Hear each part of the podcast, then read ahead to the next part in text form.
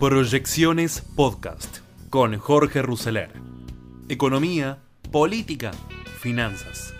Todo lo que necesitas saber para tomar las mejores decisiones.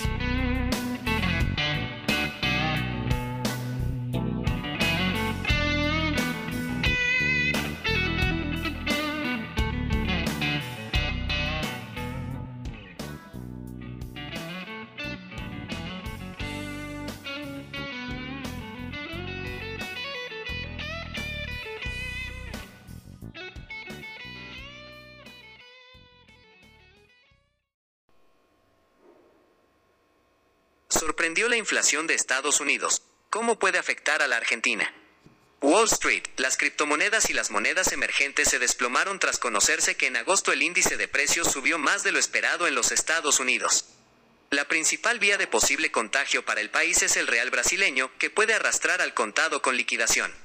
El índice de precios al consumidor de Estados Unidos subió inesperadamente 0.1% en agosto, ya que el descenso de los precios de la nafta se vio compensado por el aumento de los costos de los alquileres y los alimentos. Aunque la lectura interanual continuó bajando, cayó al 8.3% desde el 8.5% previo, el número intermensual fue peor de lo esperado y da pie a la Reserva Federal a realizar otra fuerte suba de las tasas de interés el próximo miércoles. La novedad hizo caer con fuerza a Wall Street, desplomó los precios de las criptomonedas y lanzó a las monedas de mercados emergentes a un recorrido descendente. Para analistas, la tendencia bajista de los dólares financieros y el buen tono del mercado argentino podrían, como mínimo, tomarse una pausa como resultado. Tras el mal dato de inflación en Estados Unidos, la rueda de hoy podría complicarse, dijo Emiliano Anselmi, team leader de macroeconomía de PPI. El contado con liquidación, medido contra el M3 privado, que es la suma de los pesos circulantes más los depósitos a la vista, ya se está quedando un poco barato y da 328 dólares. La realidad es que siguen llegando muchísimos pesos a la economía, con un tipo de cambio a la baja, lo que hace que la brecha se amplíe. La evolución del M3 desde diciembre de 2019, comparado con el contado con liquidación, venía muy de la mano hasta febrero. Luego arrancó el carry trade, las cosas se complicaron, dijo Anselmi. Con esta nominalidad de la economía y el contado con liquidación estancado, me hace dudar un poco. En algún momento, el barrilete se recoge, concluyó el especialista. Tras la publicación del índice de precios estadounidense, Wall Street pasó de inmediato a terreno negativo. En los primeros minutos de negociaciones, el índice Dow Jones cayó un 1.6%, mientras que el selectivo S&P P500 retrocede casi 2.1%. Por su parte, el tecnológico Nasdaq pierde casi 3%. A media rueda, las caídas se extendieron aún más. Criptomonedas, mercados europeos y hasta el oro retrocedieron. Pero la variable que más cerca le pega a la Argentina fue el desplome de las monedas emergentes. La salida de capitales de esos mercados, considerados de riesgo en comparación con los centrales, hace que fondos e inversores vendan activos de esos países y demanden dólares para buscar refugio. Así, la demanda por dólares explica las bajas generalizadas en las monedas de la región. El real brasileño, ni más ni menos que la moneda más relevante para el mercado argentino por el enorme intercambio comercial que sostienen los dos países, encabezaba en la apertura las pérdidas del día con una baja del 1.46% en el día frente al dólar estadounidense. El peso mexicano, por su parte, caía 0.93% poco después de la apertura y el peso argentino retrocedía 0.21% en el mercado mayorista oficial. Claro que un mercado controlado como el del dólar oficial en la Argentina se maneja con su lógica propia.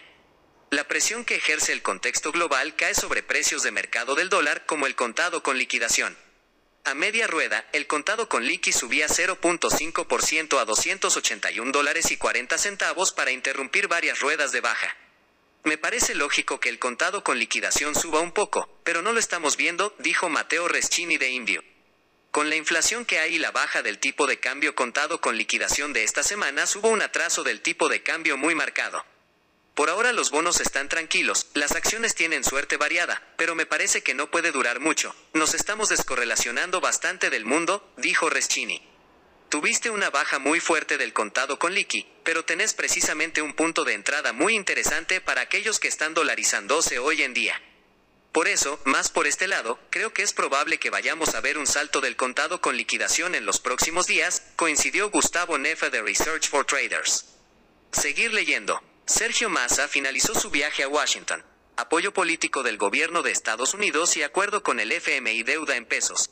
El gobierno evalúa un nuevo canje de bonos para despejar los últimos vencimientos del año inflación en el conurbano. La suba de los precios de los alimentos es casi 10 puntos mayor.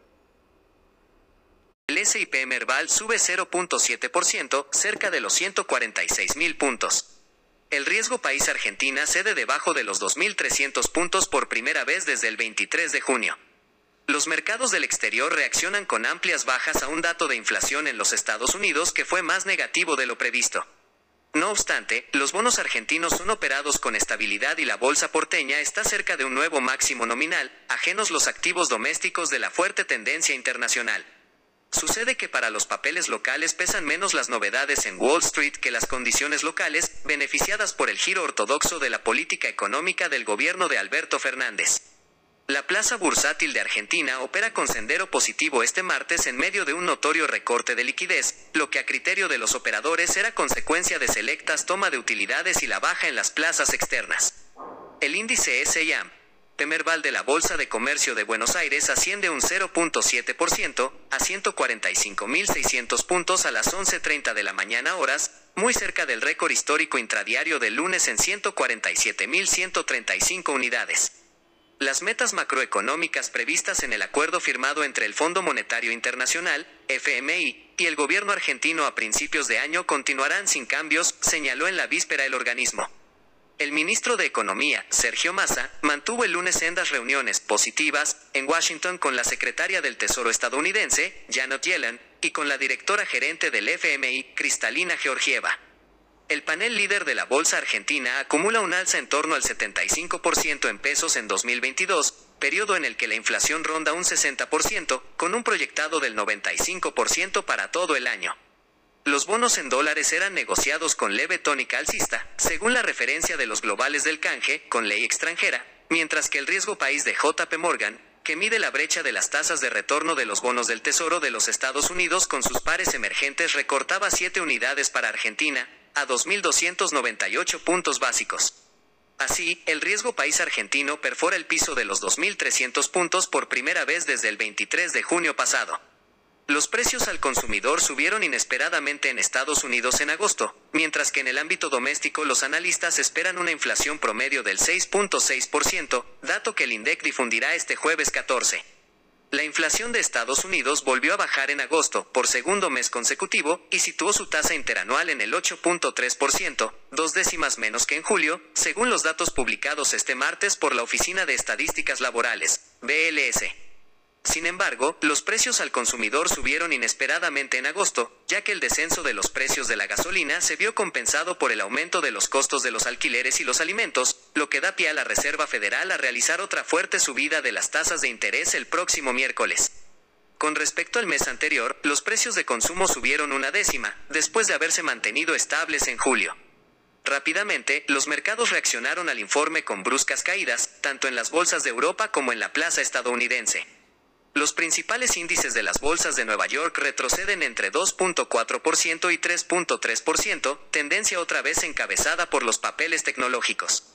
En Wall Street el ADR de YPF escala otro 3.5%, a 7 dólares estadounidenses y 26 centavos, en su cotización más elevada desde febrero de 2020. Seguir leyendo. Dólar hoy en vivo.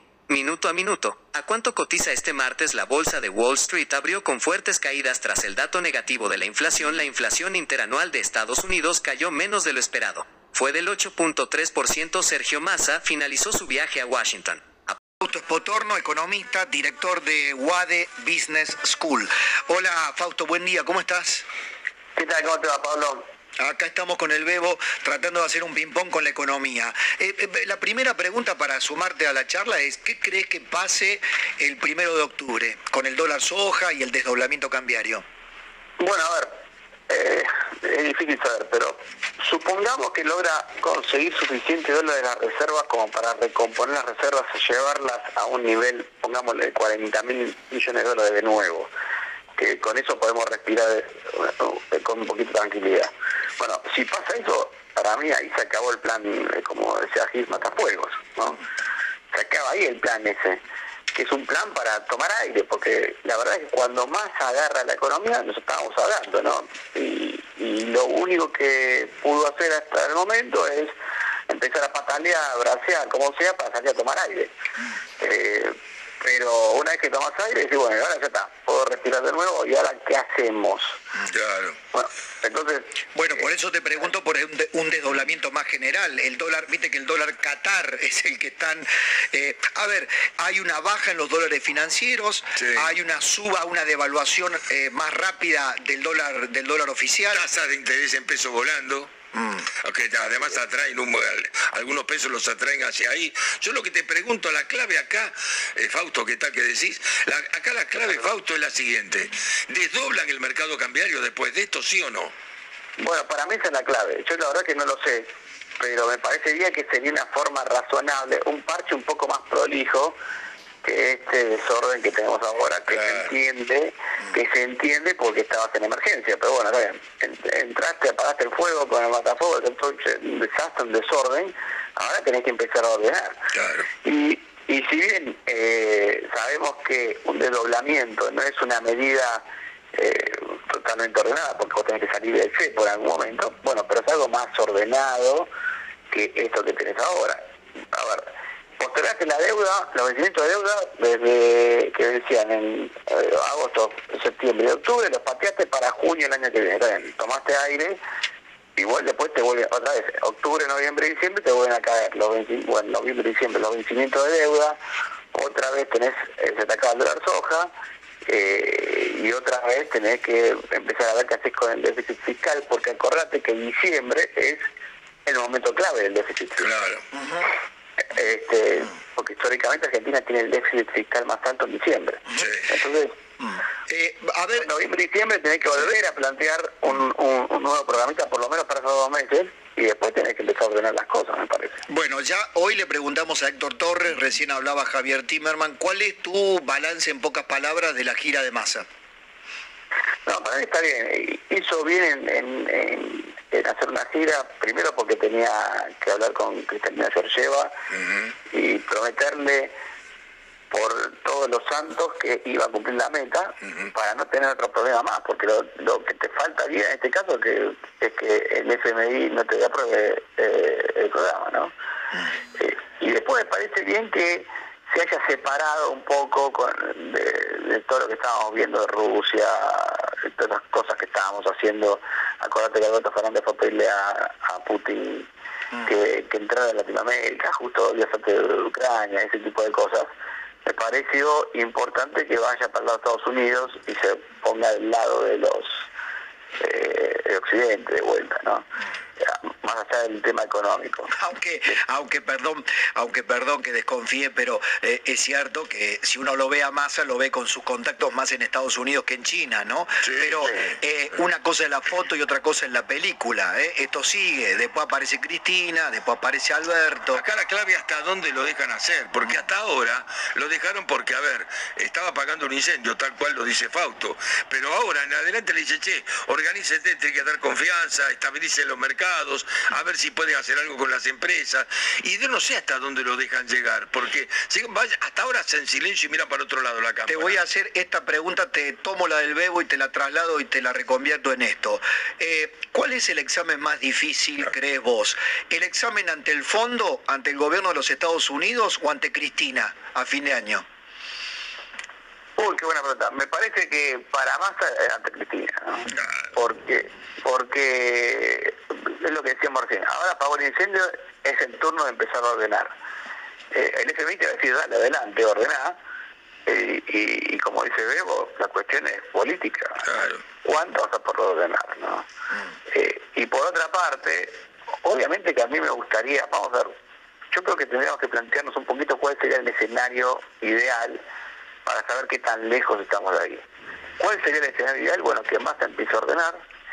Y no solo eso, sino que hasta se haga un acuerdo con, el- con la oposición como para empezar con las reformas, de tal manera dejarle al próximo gobierno las cosas un poquito más ordenadas. Tal como hizo Cardoso en, eh, cuando le dejó a Lula, o incluso cuando Menem estaba caminando le dejaba... Eh, ahí le tenés que ahí tenés que convencer a la oposición de que esas reformas si se implementan van a ser convenientes. Y además tenés que convencer al Instituto Patria. Al Instituto Patria, escúchame lo que...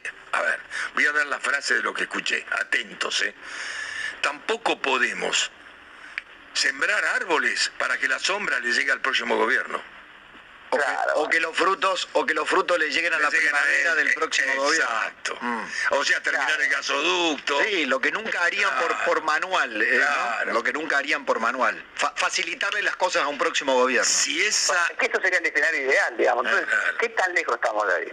¿Cuál, va a ser la actitud del gobierno? ¿Va a ser eh, el, escenario razonable e ideal de una república normal mm. donde mm. donde sabemos que eh, hay que pagar algunos costos o o este, o vamos a la misma tontería de siempre de bueno no vamos, a, desordenar de nuevo para ganar las elecciones mm. y, no importa, le pateamos el problema que viene. Te hago, te hago la última pregunta, Fausto. Inflación, se va a conocer ahora en las próximas horas. Eh, ¿La de agosto te sigue dando cuánto? ¿6,5? A nosotros nos dio 6,7. 6,7, ok. ¿Y, la de, ¿Y la de septiembre cómo viene?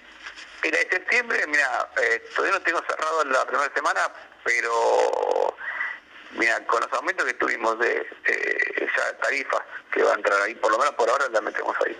Eh, tenés salud, tenés aumentos en prepagas, tenés transporte en taxis eh, y algunos otros transportes más. Yo no creo que baje de 6. Como decía veo, es muy difícil que la inflación baje en estas condiciones. Bien. El único mes que podría dar bajo, vamos a decir, para saber, para saber menos, el único mes que puede dar bajo es noviembre, pero después viene octubre y diciembre, que son dos meses siempre de fuerte inflación. Gracias Fausto, como siempre, abrazo. Abrazo grande, hasta luego. Fausto Potorno con nosotros. Eh, al economista, al decano de la Escuela de Gobierno de la Universidad Torcuato de Itela, para que nos hable de esta teoría que muestra una película que vemos nosotros y otra que está ocurriendo en un mundo que cambia y que no terminamos de advertir. Hola Eduardo, acá Cristina te saluda y toda la mesa. Hola Cristina, ¿cómo están? Eh, no quiero debatir cuáles son las subpelículas, pero, pero si querés te cuento un poco lo que tenía en mente. Sí, claro, por supuesto. Mira, o sea, a mí me pasa eso cada vez que viajo física o intelectualmente o de manera remota. O sea, uno ve que pasan cosas muy importantes en el mundo. Hay un mundo en transición con cambios geopolíticos y no solo la guerra en Ucrania, sino la, influencia china, las nuevas áreas financieras, la multipolaridad. Hay una interpelación de la democracia liberal en el mundo, por ejemplo. Tiene que demostrar que es el mejor sistema, no es hoy la referencia mundial. Hay cambios en la distribución de las cadenas de valor, de las cadenas de, de producción, una incipiente desglobalización, cambios laborales, de los cuales se discuten mucho en Argentina. Eh, no se va a volver a la oficina, hay tecnologías que interfieren o, modifican la forma en que trabajamos y la forma en que nos tenemos que educar. Hay tendencias demográficas, se está envejeciendo el mundo, eso implica desequilibrios fiscales, formas nuevas de trabajar, de acumulación, cambios culturales, asociados a la migración, a la diversidad, está el cambio climático que se está empezando a discutir ahora sí en serio en todos los foros mundiales. Todas esas cosas nos llegan como la luz, eh, el rebote de la luz en una caverna platónica. Y después tenemos lo que discutimos todos los días, que no lo voy a alistar, pero obviamente ustedes hablan todos los días de eso, inflación, estancamiento, exclusión social, precarización, polarización política, cierto desaliento generalizado que, insisto, estas dos películas, una muy inmediata y la otra que es subyacente y que se va moviendo tendencialmente en todo el mundo, esas dos películas coexisten en todos los países. La diferencia que yo siento en Argentina es que como la primera es tan ruidosa, tan en la cara, tan, eh, se quiere, tan estridente, hace que no veamos la incidencia de, todo lo que está pasando por fuera. Lo importante es que cualquier manera que nosotros tengamos de pensar el país, de pensar el desarrollo, las políticas públicas, las reformas, tiene que tomar en cuenta las otras tendencias. Ahora, Me da la sensación de que como están de alguna forma marcadas, a veces nos olvidamos. Vos, vos estás planteando una Argentina probablemente más desacoplada que nunca, porque no puede resolver sus problemas inminentes prácticamente. Eh, ¿Cómo se sale de esta trampa donde te convertiste en una isla eh, que, que no, no toma, no puede usar ni las ventajas ni defenderse de las desventajas de ser una isla? Es un buen punto eso, porque nosotros en el fondo no estamos desacoplados. De alguna forma la manera que pensamos el país está un poco escindida de cómo se está pensando hoy en el mundo, incluso en nuestros vecinos, ¿no? porque si uno va a Chile, a Uruguay o a Colombia, estos temas de, más de larga data, más de tendenciales, están en la discusión. Nosotros no estamos desacoplados porque cuando sube el precio de la energía nos pega y cuando cambian el precio de nuestras exportaciones y suben, nos beneficia. Lo que no estamos es pensando las políticas en función de esas tendencias. Entonces, muchas veces cosas que sí nos benefician, no las explotamos porque Claro. estamos atrapados en nuestra discusión pequeña, ¿me entendés? Pero nosotros nos escindimos, casi te diría voluntariamente, si no deberíamos de alguna forma estar surfeando alguna de esas tendencias. Por ejemplo, el tema climático, el tema de alimentos, eh, la transición energética, son temas que nosotros nos beneficiarían si no estuviéramos tan cerrados a, a pensar el mundo desde afuera. Te traigo a, a- a- a algo que, que nos acerca más a lo inmediato, pero que también ocurre en, en- en el exterior, que, que tiene que ver con la gira de Sergio Massa. Lo que está haciendo Sergio Massa es eh, alcanza como parche para tirar o, o puede ser la base de algún tipo de reforma más profunda. No, yo creo que a esta altura vos pensás que este es un gobierno de salida, o en todo caso, digamos, la, la posibilidad de que se reelija el presidente es muy baja en la mente de, me imagino, del presidente y de sus colaboradores, y entonces, de alguna forma lo que se está haciendo es tratando de que la transición hacia la elección de ese nuevo gobierno sea lo menos cruenta, lo menos disruptiva posible. Entonces, no hay en ninguna de las acciones que uno ve en el equipo de Massa una intención, ni siquiera retórica, de reformar el país, de solucionar los problemas subyacentes. La idea es contener una dinámica que era muy disruptiva y que de alguna forma se congeló. No digo que se mejoró mucho, pero se congeló en su caída eh, a partir del cambio de equipo. Entonces, yo creo que ni en la mente de ellos está hoy, en lo que les queda de tiempo, que es bastante poco, hasta que se inicie la campaña electoral, ni siquiera en la cabeza de- del equipo económico debe estar hoy hacer cambios fundamentales. La idea es llegar, y, y te diría que hasta tiene algún sentido. Lo que, lo que uno le pediría desde afuera es tratar de llegar sin comprometer o comprometiendo la mínima cantidad de recursos futuros, porque a veces uno llega endeudándose con el futuro y eso sí, lo que hace es acrecentar un poco la crisis. Pero en la medida en que contengan la situación sin hipotecar el futuro, yo diría que eso es un modesto éxito. Eduardo, buen día. Manuel Adorni te saluda. ¿Cómo estás? Em, ¿Qué tal, Manuel? Bien, eh, me quedo con lo último que dijiste y la- la- la- te, te rearmo la pregunta. Digo, ¿no tenemos ya hipotecado parte de ese futuro? ¿O en tal caso, la, implosión económica o, una implosión más grande de la que estamos viviendo no es inevitable? Porque la verdad que en la descripción que vos haces de cómo llegar bien o más o menos al, al cambio de gobierno o al próximo ciclo, digo, la verdad es que cuando uno ve los números, lo único que se ve por delante es un poquito más de reservas en estos en estas semanas, con los acuerdos, con el dólar soja, y después la verdad es que se te empieza a desinflar la idea de masa y de esto de llegar al 2000 o relativamente sano a diciembre del 2023 con una bola del elix enorme, con una inflación en el 100% anual, digo, con deuda que probablemente en el 2024 tengamos problemas para pagar. Digo, no no ya no nos compramos la, la implosión económica que se viene. En una medida sí, lo que vos dices es muy cierto, nosotros ya veníamos hipotecando, hace mucho que venimos hipotecando el futuro, cuando nosotros cerramos escuelas hipotecamos el futuro, quiere decir, hay, Es hay una serie de cuestiones que tienen una, una temporalidad más lenta y que la vamos a ver a medida en que se realicen, pero que ya hemos, son deudas que ya hemos contraído.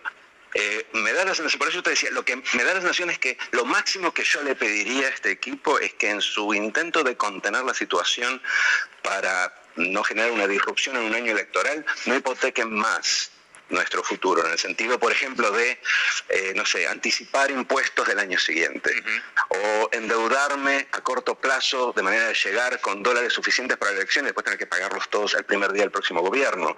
Cosas así que han sido insinuadas en algunas de estas medidas. Todavía no lo hemos visto, pero hay como una insinuación de vamos a llegar a cualquier costo, aunque sea comiéndonos el stock del año 24. Eh, eh, o sea, vos ves en esto un peligro, vos ves el peligro de que ellos quieran hipotecar más todavía las chances del próximo gobierno en materia económica. Mira, los economistas y los politólogos lo llaman el ciclo político, el ciclo electoral. En general, los gobiernos para maximizar sus opciones electorales, a veces hacen eso, postergan reformas, postergan correcciones cambiarias, se endeudan más o aumentan el gasto que después van a tener que ajustar. En fin, eh, es un patrón general. En el populismo en general y en el kirchnerismo de este gobierno en particular, creo que eso es mucho más profundo y hay un temor, dada la falta de recursos, sobre todo dada la falta de financiación a tasas moderadas, hay un temor que en la desesperación por llegar incurran en costos que después sean muy onerosos para el próximo. Entonces, sí, yo creo que hay un riesgo, hay un riesgo porque no hay tantas avenidas y porque eh, en el fondo eh, Sergio Massa es un político populista con ambiciones presidenciales, entonces entre pagar costo político o cobrar parte de ese costo al próximo gobierno, yo creo que no va a dudar. Por eso digo que el riesgo fundamental hoy, me parece, es eso, es tratar de minimizar el costo de, este, de esta contención en términos de lo que vamos a tener que pagar en los años siguientes. Eh, mm, última pregunta, y sé que la respuesta es compleja, pero eh, ayer Caballo planteó tres salidas posibles para la inflación y dice que lo primero es un plan de estabilidad, luego puede haber opciones que van desde la desde la dolarización a la convivencia de las dos monedas. Para vos, ¿cuál es la salida de la inflación? No, bueno, eh, ¿cuánto tiempo tenés? Eh, mira, plan de estabilidad, eh, plan de estabilización necesitas, sin duda, creo que aparte te lo está pidiendo hoy la política, cosa que no pasaba en el pasado. Recién ahora diría que la Argentina se está latinoamericanizando en el buen sentido, como, como Brasil, Perú o, Uruguay, que la, la inflación es una preocupación política. Entonces, la estabilización va a tener que suceder de una forma u otra porque es lo que pide hoy el votante, aparte de que porque tenemos que hacerlo. Una vez que estabilizamos, dolarizar o meter el dólar no tiene tanto sentido, así que me parece que ahí, yo no leí lo que dijo Caballo, pero me parece que no debe haberlo dicho de esa forma. Ahora, si me preguntas cómo estabilizar en Argentina, pensar que lo único que tenés que hacer es un programa de manera que la inflación que empiece, digamos, en 100% baje a 30% en un año y cantar victoria creo que es un error que ya hemos cometido muchas veces. Y de hecho lo hemos cometido cada vez que hicimos un plan de estabilización, empezando por el plan austral, que fue un plan exitoso, pero en última instancia falló porque pensó que todo consistía en bajar la inflación y no hacer las reformas, los ajustes, las correcciones necesarias para sostener esa baja. Entonces, yo si me preguntas empezaría por corregir algunos precios y, algunos desbalances fiscales que son crónicos en Argentina y que alimentan la vuelta de la inflación a pesar de que tengas un plan de estabilización exitoso al inicio. Entonces, si uno corrige los precios relativos, me refiero a tarifas, a dólar, algunos precios que están extraordinariamente altos en Argentina también, no todos bajos, eh, si uno corrige el descalabro fiscal crónico en Argentina de muchos años, ahí uno puede empezar a pensar un plan de estabilización tradicional, un plan de política monetaria con una, un rango de inflación, con tasas de interés positivas, un acuerdo de precios para bajarle un poco la inercia a la inflación, algunas reformas que anclen las expectativas, por ejemplo, una reforma previsional, una reforma tributaria que simplifique los impuestos y amplíe la base tributaria de manera de resolver el tema fiscal a futuro. Y, paro acá porque hay más cosas para decir. no, y porque tengo las noticias, no, ya sé, no te quiero robar programa, pero quiero, quiero poner este punto. La estabilización por sí sola no es una victoria. Lo único que hace es que abre espacio para hacer todas las otras cosas. Claro, clarísimo. No nos confundamos otra vez. Clarísimo. Eduardo Levi Yeyati, muchas gracias por estar con nosotros, Eduardo. Un placer. Un placer, abrazo. Para vos por bloomberlinia.com. Muy buenos días, soy Francisco Aldaya, editor de BloombergLinea.com en Argentina y hoy te voy a contar las tres noticias más importantes para que arranques tu día. Además, como todos los martes, Belén Escobar nos el dato económico de la semana. No se olviden de darle clic al botón para seguir a este podcast y de activar las notificaciones.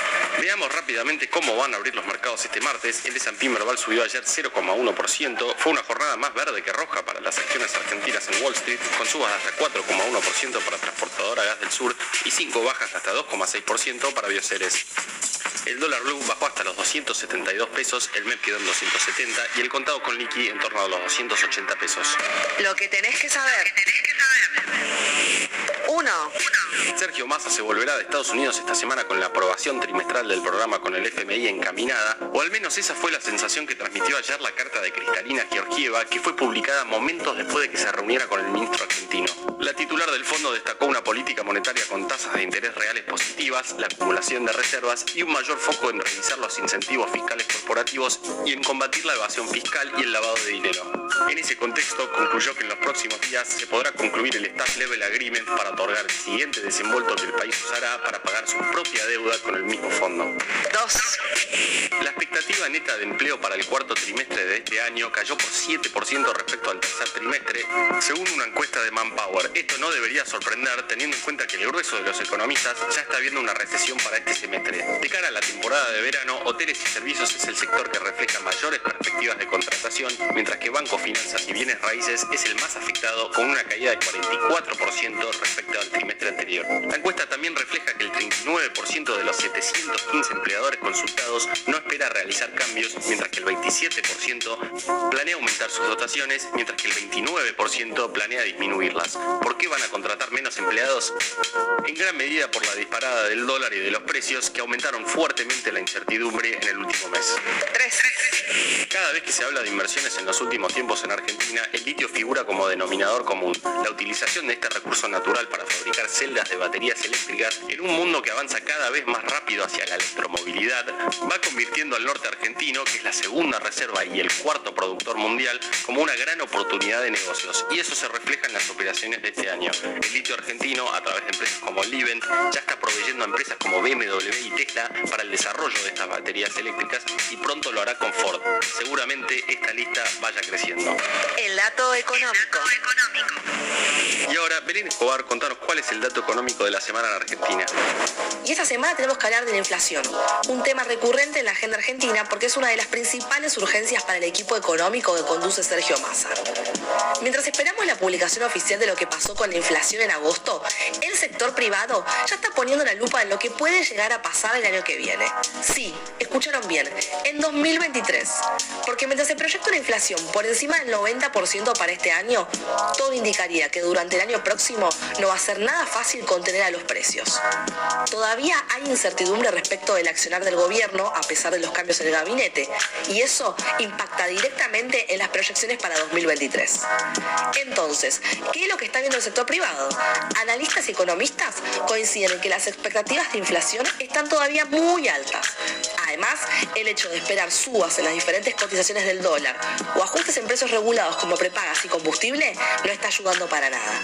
En ese contexto entonces es que llegamos al dato económico de la semana, que es que mientras este año la inflación puede rozar el 100%, para 2023 ya se está calculando un IPC del orden del 85%. La frase del día.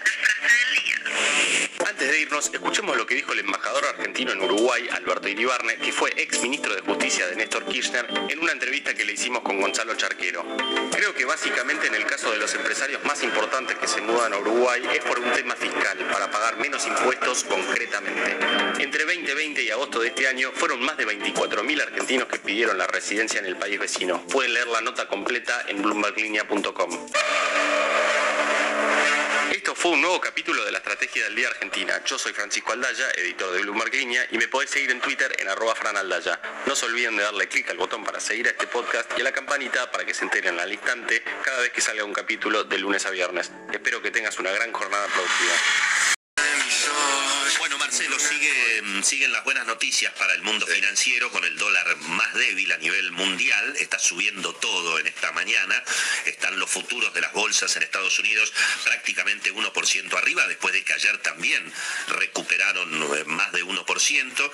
Lo mismo el petróleo, que está trepando 1,5%. El euro, la libra, 0,5 arriba, es decir, eh, más flojo el dólar. Las criptomonedas también se han recuperado. A esta hora el Bitcoin 22.600 dólares, subiendo 1,5%.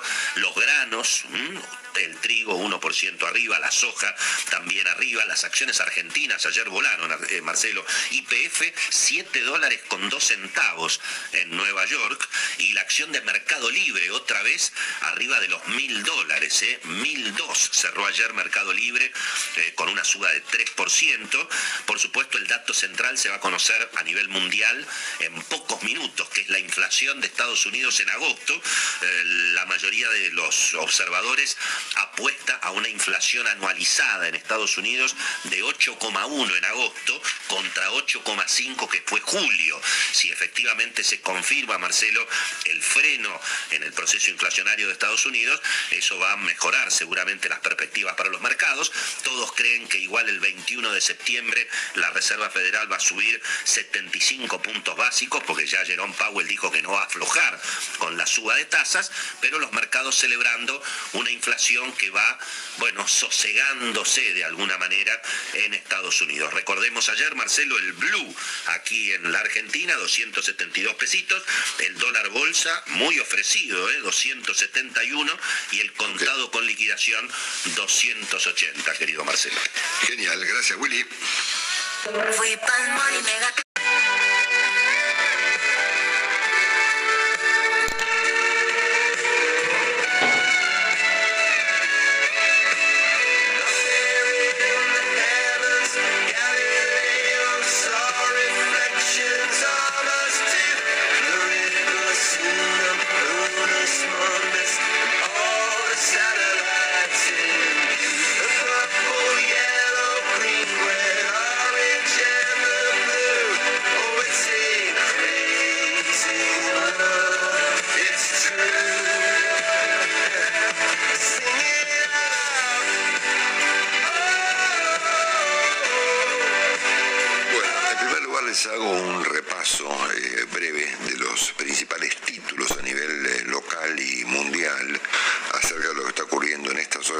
Y enseguida Juan nos va a aportar eh, la información que completa este cuadro tan relevante esta mañana para el mundo entero, ¿no? según cuenta hoy mismo aquí en Buenos Aires el diario Clarín en su artículo principal respecto del estado del mundo, Ucrania afirma que recuperó 20 ciudades, o en todo caso otras 20 ciudades, y eh, Rusia está respondiendo a esta, esta contraofensiva ucraniana con más bombardeos. De hecho, hubo un bombardeo en el fin de semana a una central eléctrica enorme que dejó gran parte de Ucrania sin luz. ¿eh? Eh, según mm, contaba anoche el portal Infobae, los expertos aseguran que Kharkiv que es donde ha ocurrido centralmente esta contraofensiva, marca un antes y un después en la invasión rusa eh, y que Ucrania eventualmente ha cambiado el rumbo de la guerra a su favor. ¿eh? Ayer mismo la muy consagrada revista británica The Economist se preguntaba si Rusia está huyendo de Ucrania, llegando a una postura más, eh, si se quiere, más extrema, ¿no? Si se están rajando los rusos de Ucrania eh, desesperadamente. La contraofensiva, dice The Economist, ucraniana en Kharkiv. Hoy eh, la Nación reproduce otro trabajo de New York Times que dice que mm, el retroceso de Rusia en Ucrania asemella la imagen de fuerza que siempre ha buscado proyectar Vladimir Putin, inclusive esto lo agrego yo, con algunas escenas bastante ridículas de Putin eh, andando a caballo desnudo o metiéndose en supuestos lagos congelados, ¿verdad? Bueno, em, al mismo tiempo, otro trabajo del New York Times sugiere que Putin es criticado eh, por los militaristas que pregonan eh, la, guerra, digamos, entre Rusia y Ucrania. Eh, y anoche la BBC titulaba que hay muchas implicaciones que puede tener para Putin las recientes derrotas del ejército ruso en Ucrania. ¿no?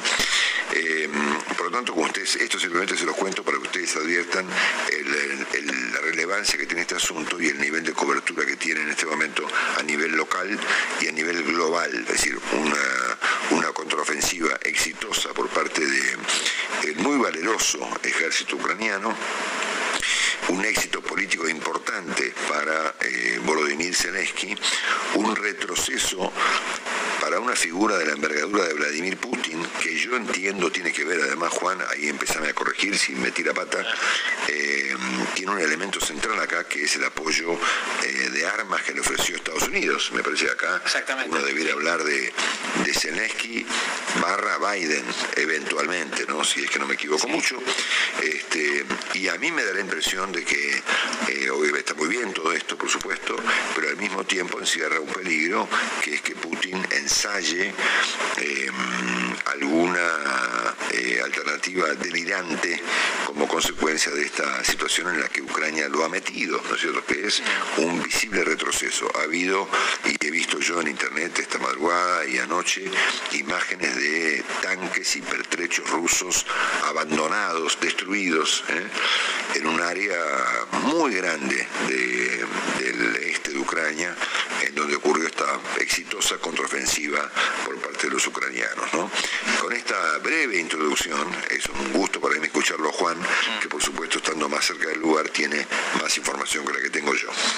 Marcelo, bueno, no, validar absolutamente toda la información que has dado, el, el recuento por lo menos de las últimas 48 eh, horas, en realidad desde el domingo 6 de septiembre que hay que fijar esta contraofensiva, si se quiere, eh, del ejército de Volodymyr Zelensky, con obviamente lo que vos decías, un factor central estratégico en esta guerra que es eh, la incorporación sobre todo y la utilización, la capacidad de utilización de lanzacohetes de los Estados Unidos. Obviamente que ha, bueno, ha permitido esta estrategia, esta arquitectura de contraofensiva que estaba esperada, obviamente antes del invierno estaba, digamos, era necesario, incluso para la fatiga occidental, obviamente por las derivaciones que tiene la guerra, este avance, repito, de las eh, tropas ucranianas con tanta, eh, con tanta vehemencia también, ¿eh? porque se está destacando desde el punto de vista militar el accionar que ha tenido por lo menos cuatro de los batallones que, batallones que ha desplegado.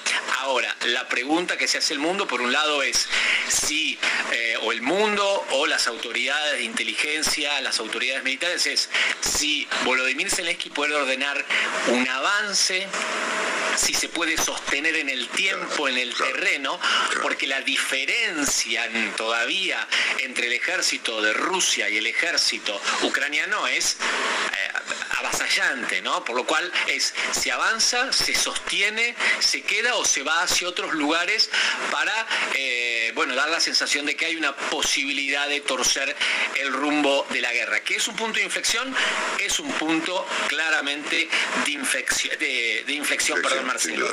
Eh, ahora, la pregunta desde el lado de, eh, de, Putin o del Kremlin es debilitamiento claramente político, hay fisuras políticas muy claras, eh, incluso en, ciudades políticamente muy fuertes como San Petersburgo, donde gran parte de los diputados, legisladores, ediles se han mostrado en contra, han manifestado públicamente por primera vez su visión contrario o en algún caso su, a ver, su pedido de que se ejecute a los comandantes que están perdiendo, que Putin ejecute y es tapa de algunos diarios, sobre todo italianos, que hay que mirarlo porque tiene información de inteligencia rusa importante, si hay ejecutar a quienes están perdiendo y por qué no está cambiando a los generales.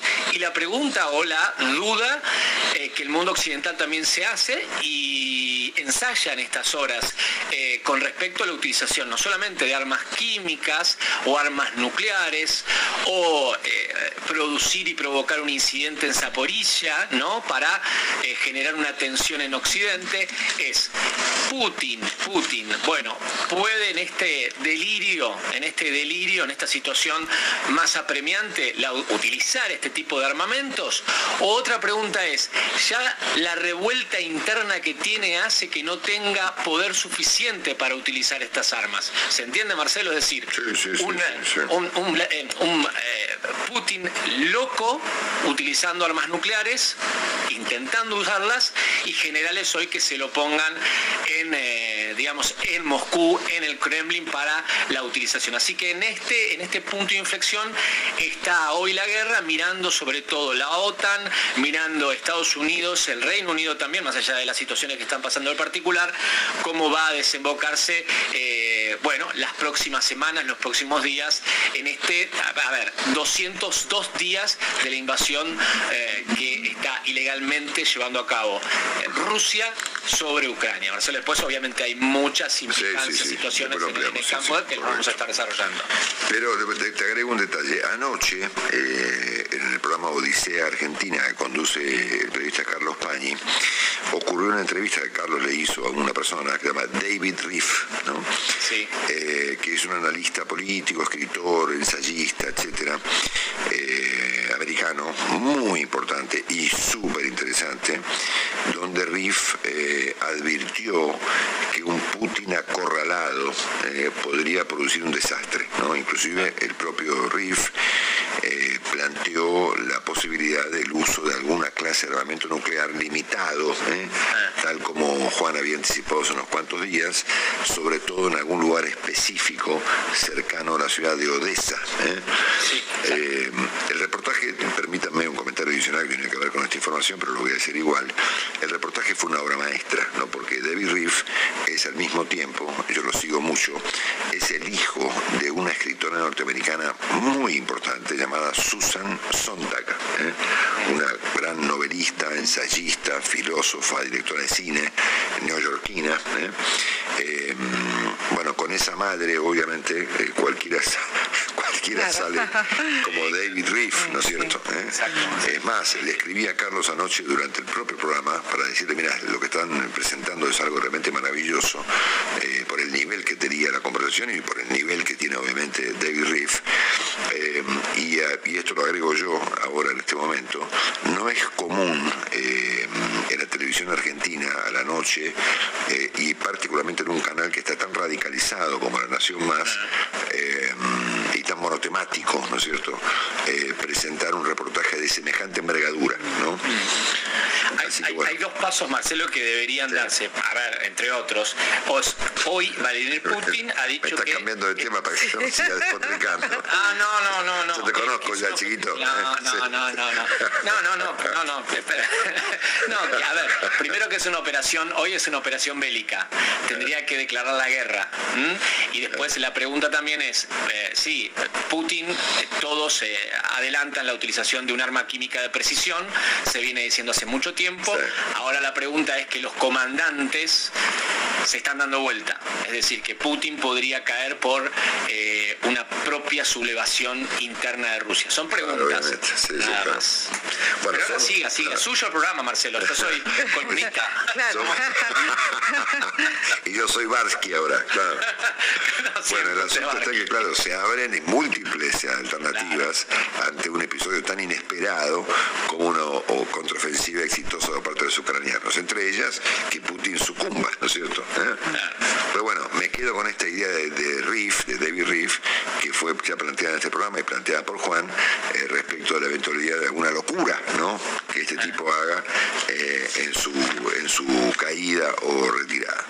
Bueno, dicho esto, me, vuelvo a lo que teníamos metido que ocupar. Vamos a hacer un repaso. El contrato, lo que dice Marcelo, lo que dice el contrato. Conductor de 6 a 10. Y lo que me dice el señor Campanella, el director de este grupo. Eh, esta mañana el yo me fui a dormir tarde anoche y esta noticia es una noticia que ocurrió durante la madrugada. Yo no puedo establecer ahora qué nivel de relevancia tiene esta historia, pero resulta que hay una amenaza, aparecido otra amenaza de muerte sobre la señora de Kirchner. ¿eh? Y la justicia ha ordenado, según relata, y esto lo, lo dio en la madrugada en primicia el portal Infobae, eh, la justicia pidió reforzar la custodia de señora Kirchner, siendo que alguien, eh, aparentemente una mujer, llamó al número 911 de la, ciudad de La Plata, provincia de Buenos Aires, y formuló en esa llamada telefónica una amenaza de muerte a la señora Kirchner, ¿no es cierto? Bueno, qué verosimilitud, qué relevancia. Eh, puede tener esto, yo no tengo ni idea, obviamente esto ahora ni yo ni nadie, ¿no es cierto? De hecho, cualquiera podría llamar por teléfono 911 y amenazar de muerte a cualquiera, en este caso, obviamente, generando una, agregando, digamos, un dato más a un cuadro de cosas ya de por sí bastante confuso, ¿no es cierto? ¿Eh? Marcelo, ¿estoy despedido? No, porque acá la gente me, me escriben por WhatsApp y me dicen, no, no, lo cambiaste de tema Marcelo. Me estoy... no, no, no está, no, no está ningún despedido, no, no, no. Bueno, nosotros estamos este, irremediablemente entrelazados ahora en esta aventura. ¿eh? Bueno, total que aparece esta amenaza. Ahora, eh, ayer este, la señora Kirchner tuvo la gentileza con los argentinos de ofrecer un primer comentario sobre los acontecimientos que le han vuelto noticia en las últimas semanas y lo hizo a través de un tuit, ¿no es cierto? Eh, la señora Kirchner y el propio Sergio Massa eh, eh, han resuelto no conversar con los argentinos. Mira vos. Es así. No, no, de, ahora voy a ampliar lo de Massa, ¿no es cierto? Ah. O en todo caso en el segundo capítulo del resumen. Ayer la señora Kirchner, eh, a través de un tuit, eh, viste que la señora Kirchner encuentra, siempre encuentra el pelo, que dice el pelo al huevo, ¿no es cierto? Sí, sí, y eh, tiende a considerar que un título de un diario, mm. o de un artículo en este caso, constituye una amenaza, e incluso más, una, venaz, una amenaza velada, ¿eh? una suerte de metamensaje, ¿no? Uh, el metaverso. Cuando alguien escribe un artículo tiene que tener cuidado con el hecho de que su título no puede ser considerado por la señora Kirchner como una como un mensaje oscuro. Sí, sí, sí, sí. como dar, poner el, el, un cassette para atrás, Marcelo. Claro, eso es lo que me pasa a mí, que recibo mensajes raros y que cuando se me envía en la madrugada el resumen, lo recibo de fuentes exóticas, ¿no es cierto? ¿Eh? A través de procedimientos eh, eh, sobre los cuales prefiero no profundizar mucho. Pero en el caso de ella, ella entiende que un título de un artículo es efectivamente una amenaza. ¿no es claro, y después lo usa como prueba, ¿no? Claro, bueno, entonces este, eh, un artículo publicado por el diario Clarín eh, ayer por la mañana, en el día de ayer firmado por Pablo Vaca, eh, llamado La bala que no salió y el fallo que sí saldrá, fue considerado por Cristina Kirchner como una como una especie de presagio, como una especie de, de metamensaje, como inclusive como una orden, ¿no es cierto? Hubo aparentemente otro intento de ataque a la señora Kirchner que no logró con, concretarse y parece que en el teléfono de la señora Brenda Uliarte han encontrado una suerte de plan ¿eh? para atacar a Cristina Kirchner, este, que por supuesto había fracasado. Se ha dictado el secreto sumario en la investigación, este, así que está comprobado que esta banda de los copitos procuró asesinar a Cristina Kirchner en alguna otra oportunidad, obviamente sin mayor éxito. Este, y el presidente Fernández ayer eh, se colocó en la foto, eh, este, de la que estaba totalmente afuera, eh, diciendo que los inculpados eh, por el atentado contra Cristina Kirchner decían, según el presidente Fernández, que el próximo soy yo, dijo el presidente, en relación con este en relación con este como se llama, con los acontecimientos, ¿no es cierto? Claro. Sí.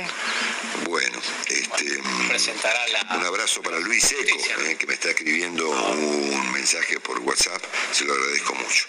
Bueno, eh, para cerrar este capítulo, eh, yo diría, yo daría algunas primeras impresiones, un poco lo hablábamos anoche con Juan Pablo Vázquez, de lo que está ocurriendo a propósito del atentado fallido a la señora Kirchner. Las primeras impresiones nos habían sugerido o nos sugieren que el ataque a Cristina Kirchner fue obra de unos lunáticos trastornados, ¿eh? y hasta ahora la justicia parece seguir esa línea. ¿no? Ha habido inclusive algunos em, eh, exámenes muy interesantes publicados justamente por el diario de la Nación, eh, mostrando elementos que sugieren que este hombre, Sabac Montiel, estaba totalmente pirado, ¿no es cierto? Con delirios místicos y demás. Em, y esa parecía ser, o parece ser, la línea que sigue la justicia y lo que todo el mundo más o menos, más o menos se ha comprendido. Hay excepciones a esta impresión general, entre ellas la que planteó el propio Pañi, ¿no es cierto? Que tirando la cuerda, él supone que detrás de esta banda de los copos o de los copitos hay otra cosa más, ¿no es cierto? Yo no lo puedo saber, ¿no es cierto? No, no, yo no tengo esa impresión, ¿eh? pero sí la tienen otros tipos serios, ¿no es cierto? Como en este caso Carlos. Em, el gobierno insiste en que, em, sobre todo el sector que lidera Cristina Kirchner, que es casi todo hoy en día, em, que aquí hay una conspiración, o en todo caso, que este lunático o este conjunto de lunáticos justamente fue armado por una conspiración eh, que tuvo en principio a la prensa, a la justicia y a la oposición como responsables principales. Se han sumado ahora otros responsables, que no sé si sustituyen o si se agregan a estos que ya planteó el gobierno, como por ejemplo la policía, ¿no es cierto?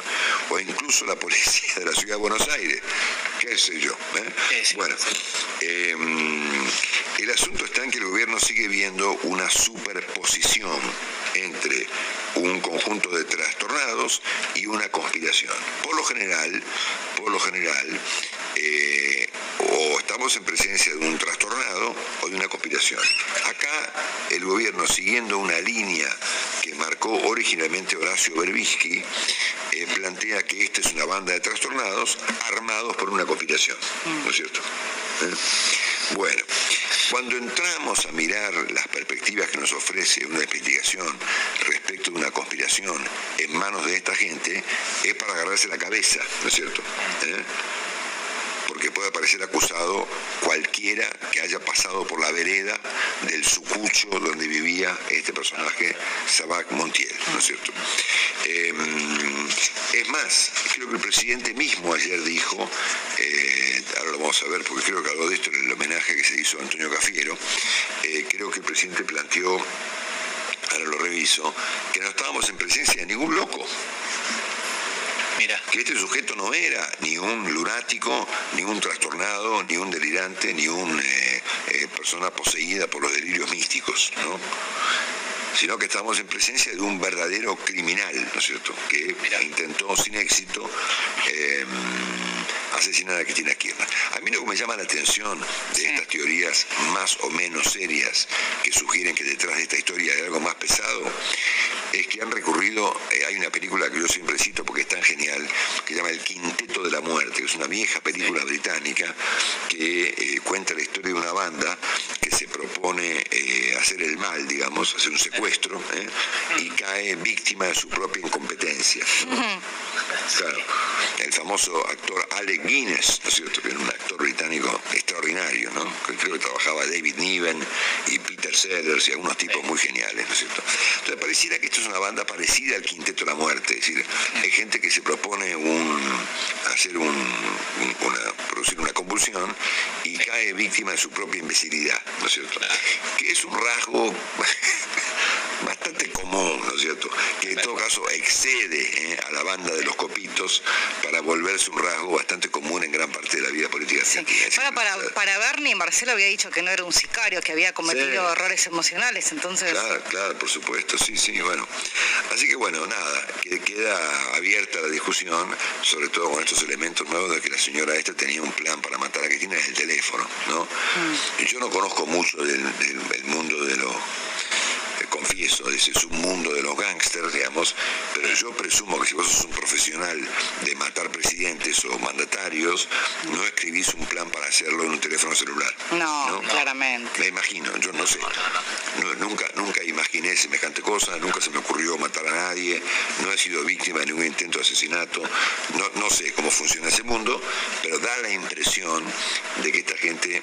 Eh, no, no sería, Marcelo. No sería eh, mayormente profesional, pero dejamos abierta la posibilidad. Lo importante del asunto, y para cerrar esta historia, es que esta, mm, esta situación ha acentuado algunos rasgos de la política argentina que ya venían de antes. O sea, ninguno de los que yo voy a mencionar ahora es un rasgo nuevo. ¿eh? Todo es este, más o menos antiguo, solo que se ha acelerado. ¿no? El primer rasgo es que la figura del presidente Fernández está muy opacada. ¿no? Y esto no es ninguna novedad, esto ya venía ocurriendo, solo que se aceleró como consecuencia de esta historia. La segunda cuestión que se ha a la inversa en medio opacado acentuado es la grieta, ¿no es cierto? Totalmente. Esto es la imposibilidad de establecer algún contacto, ¿eh? de tener alguna conversación, de tener algún nivel de diálogo político, este, mm, eh, porque por supuesto la grieta se ha acentuado como consecuencia de que el gobierno rápidamente la amplió, ¿no es cierto?, al ocurrir el intento de atentado. El tercer rasgo es que la señora Kirchner ocupa nuevamente el centro total de la escena, inclusive con el manejo este extraordinario que ella hace de su silencio. ¿eh? Hoy Cristina se ha vuelto un, un mito, pongámoslo así. Sí, sí, ¿eh? sí, sí. Tal cual, tal cual, Marcelo. Bueno. Eh, y que, este, bueno, efectivamente, con independencia de su, de su performance eventual en el plano electoral, que puede ser pésima, ¿eh? y que mucha gente sugiere que esto es un declive del kirchnerismo y no un aumento, habrá que verificarlo, ella ocupa el centro de la escena. Y como consecuencia, en cuatro horas de que el centro de la escena lo ocupa una persona tan radicalizada como Cristina Kirchner, la contracara se ha vuelto otra vez Mauricio Macri. Hay un declive eh, de los sectores, si quiere, más, eh, más eh, dialoguistas y más este, moderados. de la oposición. Entonces volvemos a una escena en donde Cristina Kirchner y Mauricio Macri dominan la escena política argentina. Se le agrega a este dato a alguien que el corresponsal de la Nación en Washington describe como un presidente, que es Sergio Massa cuenta, describe el viaje de Massa a Estados Unidos como una visita de un presidente, que fue recibido inclusive en Washington como si fuese el presidente de la Argentina, que es Sergio Massa, ¿no es cierto? Mira. Este, en lo que podemos considerar un nuevo experimento de Cristina Kirchner. Ya hizo un experimento con Alberto Fernández y ahora lo está intentando con Sergio Massa, ¿no? Esto es que el poder tenga estas, eh, estos dibujos tan extraños, eh, este, con personas eh, delegadas por Cristina Kirchner para hacer cargo de los problemas. Massa tampoco ha tenido la gentileza, hasta ahora por lo menos, de dirigirse a los argentinos y explicarles de qué se trata lo que quiere hacer, ¿no? No, no, no.